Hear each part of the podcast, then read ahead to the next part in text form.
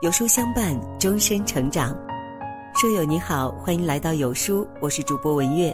遇见有书，遇见更好的自己。今天我们要分享的文章题目是：早起后做的第一件事，暴露了你的性格，很准。一起来听。诗人陶渊明说过：“盛年不重来，一日难再晨。及时当勉励。”岁月不待人。每天的清晨是一天最重要的开始，我们起床的状态也是最真实的样子。一个人起床后做的第一件事，暴露了他的性格，决定了他是什么样的人。第一，早起打扫卫生。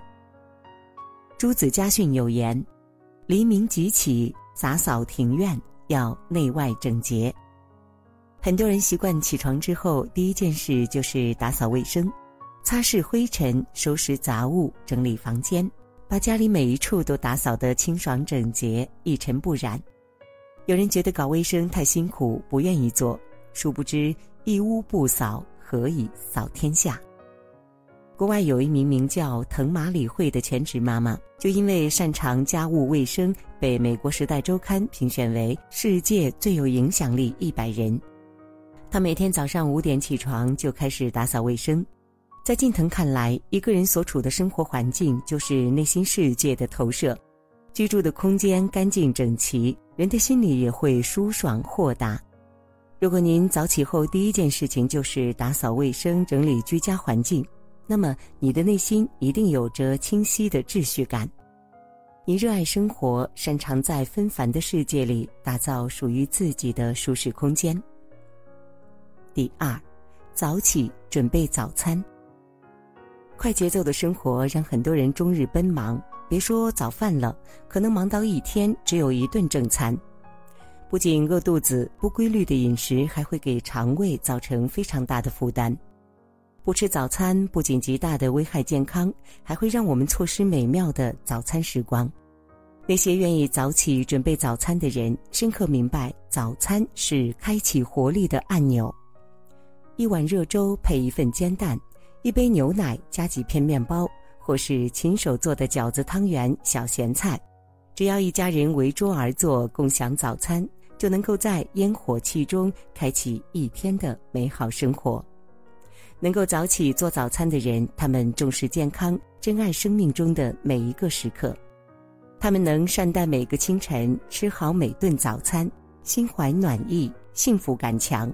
总能感知到生活当中不经意的小确幸。第三，早起运动锻炼。生命在于运动，心理学研究表明，运动既可以改善情绪，还可以增强能量。那些坚持早起运动的人，不仅拥有好的身体素质，更有坚韧乐观的心态。迪士尼的 CEO 罗伯特·艾格在自传《一生的旅程》中提到。每天早上四点三十分，他会准时起床。为了不吵醒梦中的家人，他去健身房锻炼一个小时，然后在清晨六点准时走进办公室，开启一天的繁忙工作。长期早起锻炼，让这位七十一岁的老人丝毫不显老态。他身材挺拔，双眼有神，看上去更像是四十岁的状态。巴菲特曾评价艾格说：“他总是非常冷静、理智。”而且通情达理。早起运动的人精力旺盛，行动果敢，积极向上，比不运动的同龄人更显年轻，充满正能量。他们都是自律的长期主义者。第四，早起坚持读书。很多人早上起床后的第一件事就是读书，在安静的书房里读一本自己喜欢的书，汲取精神养分。汉代经学家刘向说过：“书犹药也，善读之可以医愚。”人生在世，每个人的智慧都是有限的，而读书则可以弥补智慧的不足，修心养性，增长见识，提升能力。著名作家、编剧严歌苓出生在书香世家，从上学的时候开始，他就养成了每天读书的好习惯。清晨五点起床，花一个小时看书，再安排一天的其他事宜。他说：“书读得多了，会改变一个人的思维习惯，从而给予自身最好的补给。能坚持早起读书的人，都是终身成长的践行者。他们是时间管理的高手，善于利用碎片化的时间高效阅读。不仅如此，他们还有强大的内驱力，促使自己不断学习，通过读书成为更好的自己。第五，早起聆听音乐。早起听音乐的人普遍情感丰富，是感性的人。他们会在早起之后播放优美的音乐，刺激仍然昏昏欲睡的大脑，开启全新的一天。喜欢听流行歌曲的人心思细腻，天生浪漫。他们善于捕捉歌词和旋律背后的故事，是朋友心中的解语花、开心果。喜欢听轻音乐的人通常是做事缜密、一丝不苟的人。他们心细如发，遇事沉着冷静，性格温和却不失主见。喜欢摇滚音乐的人内心充满激情，当旋律响起时，还会跟着舞动身体，尽情摇摆。他们不拘小节，性格豪爽大气，能把日子过得轰轰烈烈、自由洒脱。喜欢早起听音乐的人都是有情调的人，他们能够找到生活的趣味，知道如何取悦自己。释放情绪，他们重感情、懂浪漫，是不可多得的性情中人。第六，早起养花弄草。身边有很多朋友喜欢养花种草，每天早起后的首要任务就是摆弄家里的花花草草，或是修剪枝叶，或是浇水施肥，把花草打理得生机盎然。看着花繁叶茂的绿植，他们满心欢喜。爱养花弄草的人，一定是热爱大自然、爱家顾家的人。采菊东篱下，悠然见南山。在他们看来，花草是钢筋水泥世界中的点睛之笔，不仅能够改善居家环境，还能把大自然的灵气和活力带到家里。他们希望自己的家中绿意盎然，让人心旷神怡。打理花草绝非易事，从一粒种子到一棵幼苗，再到开花结果，少则几个月，多则几年。加上每一种花草都有自己的脾性和种植方法，能够把花草料理成功的人，都是脚踏实地、有恒心的实干家。他们性情恬淡，能耐住性子，努力耕耘，静待花开。第七。早起冥想静坐。早起冥想静坐的人会寻一处无人打扰的空间静坐，放空大脑中所有的喧嚣意识，把注意力集中在自己的呼吸上，观察自己的想法和感觉，平静地接受现实。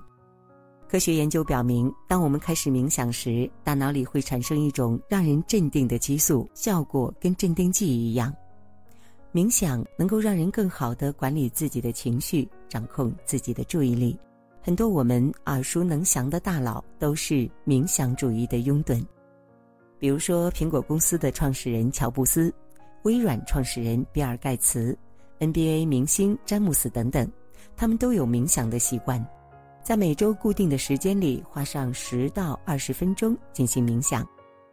能够早起冥想静坐的人，情绪更为平和稳定。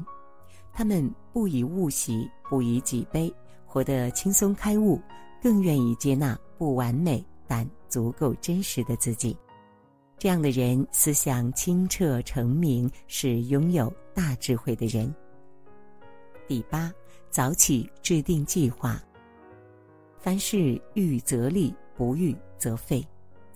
当我们要做一件事情，提前规划是很重要的。